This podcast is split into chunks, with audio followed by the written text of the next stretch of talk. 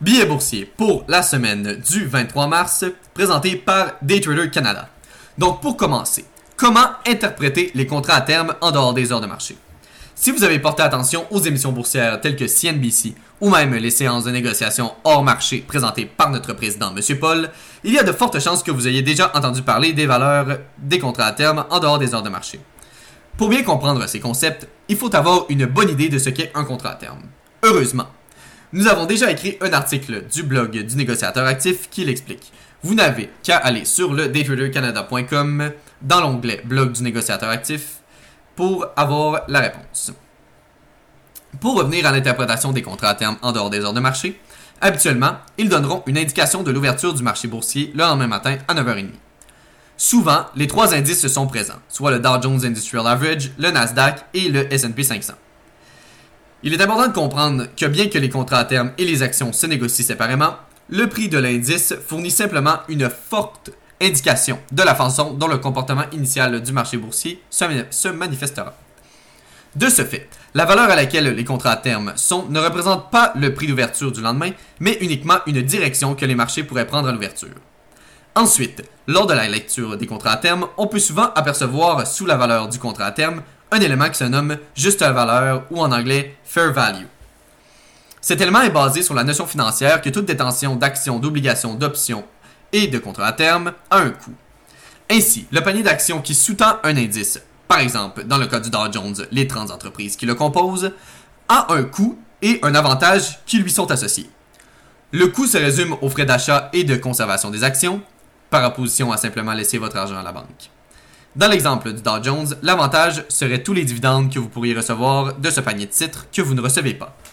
L'effet de ces coûts et avantages n'est généralement pas immédiatement reflété dans un indice boursier. Ainsi, le niveau final d'un indice est souvent euh, différent de celui où il se serait terminé si les effets d'intérêt et de dividendes avaient été ajoutés. C'est donc de cette façon qu'on calcule la juste valeur de l'indice. En somme, pour résumer, les contrats à terme donnent une idée de l'orientation du marché, et la juste valeur vous indique où euh, un barème de comparaison. Enfin, lorsque les contrats à terme sont supérieurs à la juste valeur, les investisseurs s'attendent à une hausse des marchés, tandis que s'ils sont inférieurs, le marché est susceptible de chuter à l'ouverture. Ensuite, les données d'assurance emploi hebdomadaire dépassent les 3 millions pour atteindre un niveau record. Les Américains ayant perdu leur emploi à la suite de la crise de la COVID-19 ont déposé des demandes de chômage en nombre record la semaine dernière le département du travail faisant état jeudi d'une hausse de 3,28 millions. La donnée brise le sommet de la grande récession, soit 665 000 en mars 2009 et le record de 695 000 en octobre 1982. Tel qu'on l'on peut voir dans le graphique présenté dans l'article, la hausse est impressionnante. Les estimations des économistes interrogés par Dow Jones avaient des attentes de 1,5 million de nouvelles réclamations, bien que les, prévisions individuelles sur Wall Street présentaient un nombre beaucoup plus élevé. D'ailleurs, la, spectaculaire hausse n'a pas semblé ébranler Wall Street, puisqu'en milieu de séance, le S&P 500 était en hausse de plus de 3%, couvrant la baisse de 2% qu'il affichait avant l'annonce. Cette augmentation survient au milieu d'un ralentissement massif provoqué par la crise du coronavirus. En effet, des entreprises partout au pays ont fermé leurs portes dans le cadre d'une politique de distanciation sociale visant à maîtriser la croissance exponentielle de la COVID-19. Tel que mentionné la semaine dernière dans notre article portant sur la récession, le taux de chômage représente un indicateur important pour établir si nous sommes en récession ou non.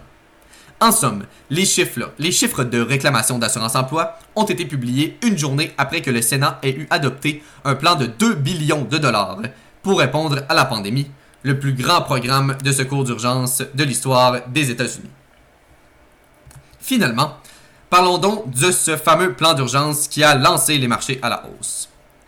Donc, tel que mentionné dans l'article précédent, le Sénat a adopté un programme de secours historique de 2 billions de dollars pour répondre à la crise créée par la COVID-19, alors qu'il tente de diminuer les impacts négatifs que la pandémie a apportés aux vies et aux portefeuilles américains.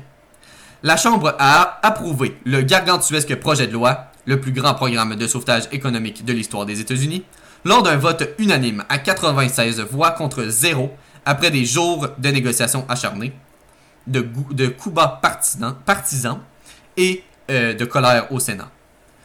Le projet de loi se dirige maintenant vers la Chambre, qui va pousser à la faire voter à distance vendredi matin, considérant que la plupart des représentants sont hors de Washington. C'est un moment de fierté pour le Sénat américain et pour le pays, et nous allons gagner cette guerre contre le virus dans un avenir très proche, a déclaré à la presse le sénateur républicain Mitch McConnell. Le projet de loi de 880 pages comprend des paiements directs ponctuels aux particuliers, une assurance chômage plus solide, des prêts et des subventions aux entreprises, et davantage de ressources en soins de santé pour les hôpitaux, les États et les, municipalités. Il comprend également des exigences selon lesquelles les assureurs se doivent de couvrir les services préventifs pour la COVID-19. Du côté des marchés, cela a propulsé les principaux indices très fortement à la hausse.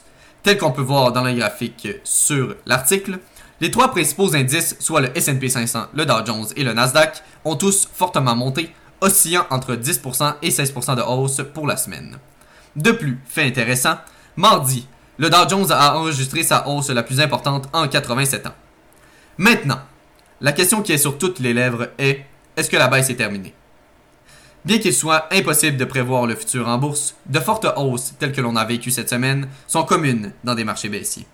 Ainsi, avant de trop prendre confiance sur la hausse des marchés, je pense que la prudence est toujours de mise.